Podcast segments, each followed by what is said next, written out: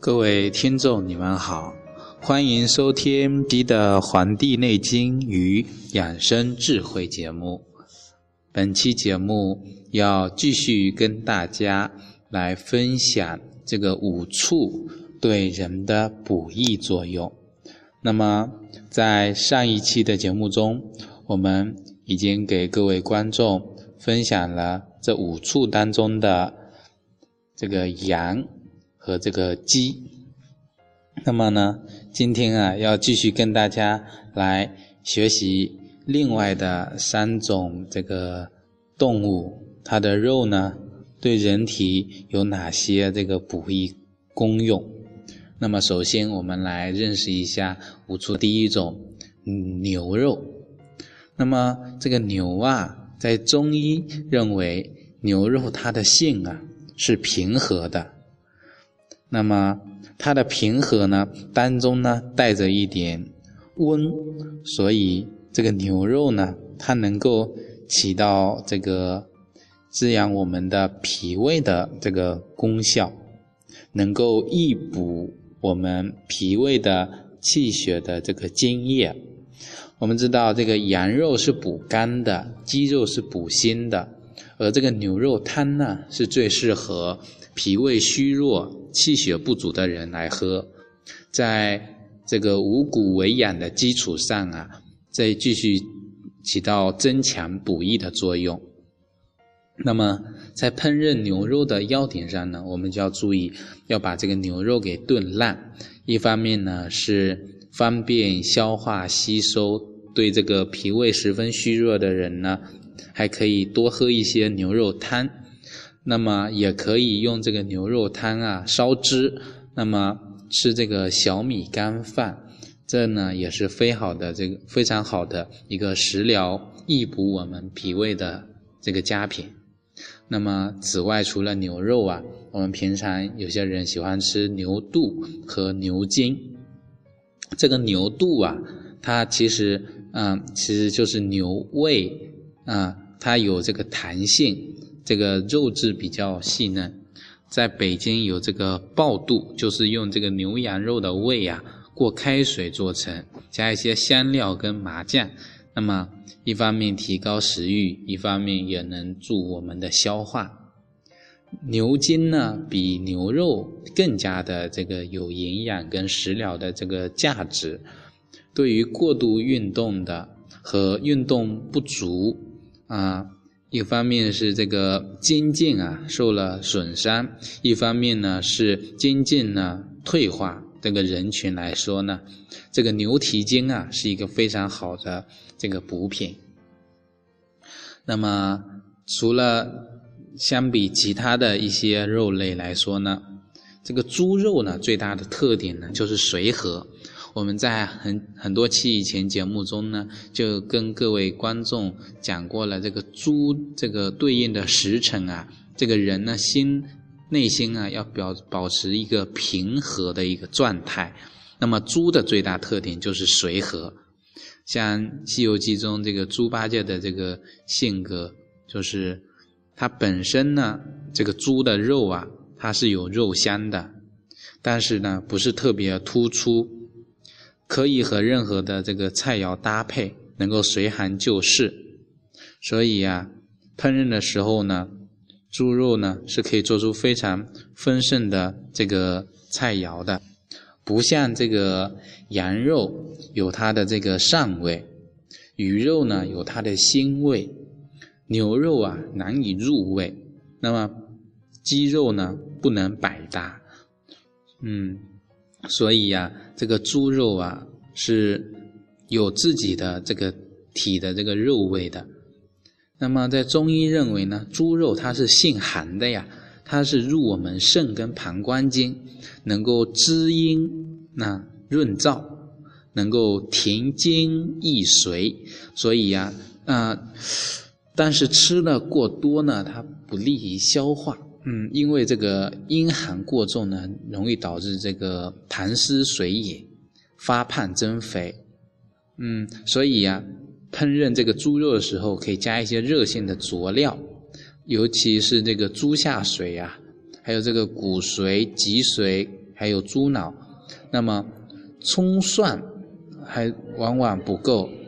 更需要的是这个现热、味道更加猛的、更加重的一些佐料，比如说桂皮、八角、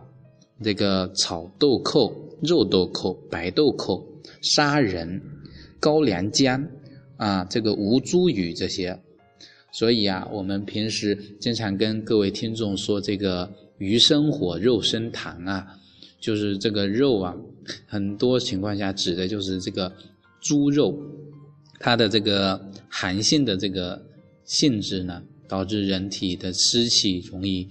啊阴寒过重，导致这个湿气过重。所以像猪肉里面最寒的呢，就是这个猪下水，其次啊就是这个猪头肉。啊啊，还有就是这个猪的骨髓跟脊髓、脑髓啊，我们在吃这些食材的时候，一定要注意这个热寒均匀。比如说，这个猪头肉可以配这个蒜，猪脑可以蘸这个韭菜花，那么它的爆肚呢，可以用这个酸这个蒜啊去烧，腰花呢可以用火爆。那么烹饪的方法不一不同啊，对这个平衡肉质的寒性热性呢，起到一个均衡的作用。特别是如果不注意这个均衡啊，吃多了以后啊，容易诱发这个诱发血脂啊、血液尿酸的增多，容易导致痛风啊、心梗啊、这个脑梗的这个情况。所以对一些啊。幼儿或者是老年人啊，一定要注意这个食物的搭配。那么，这个我们来讲一下这个最后一个就是鸭。那么鸭呢是水禽啊，春江水暖鸭先知。那么鸭肉啊，它是寒性的，它具有这个滋补肺的作用。飞禽多热性，水禽偏寒性，所以啊，北京烤鸭呢。它用挂炉去烤这个鸭，能够很好的平衡鸭的这个寒性，而且吃起来呀，不仅香，而且能够助消化。所以，我们大家很平常，为什么有些食物要用烤的，有些食物要用这个煮的，有的食物要用炖的呢？它其实都是有讲究的。这么几十年、几百年，甚至几千年的流传下来的这个烹饪的手法呀。自有它的文化内涵在里边，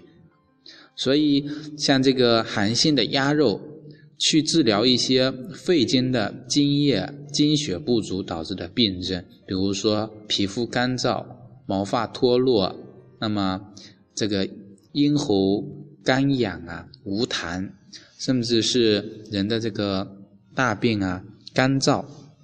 这些情况呢，都可以用这个鸭肉的寒。去润我们的这个肺，能够起到很好的这个作用。那么，像这些五畜啊，它们呢不同的性质啊，对每个人，甚至是不同体质的人来说呢，作用都是不一样的。所以在这里呀，我就希望就是各位在吃这些食物的时候呢，能够。跟自己的体质结合起来，像最后一个鸭肉，这个鸭呀，我们平时除了吃这个烤鸭之外呢，还有一种叫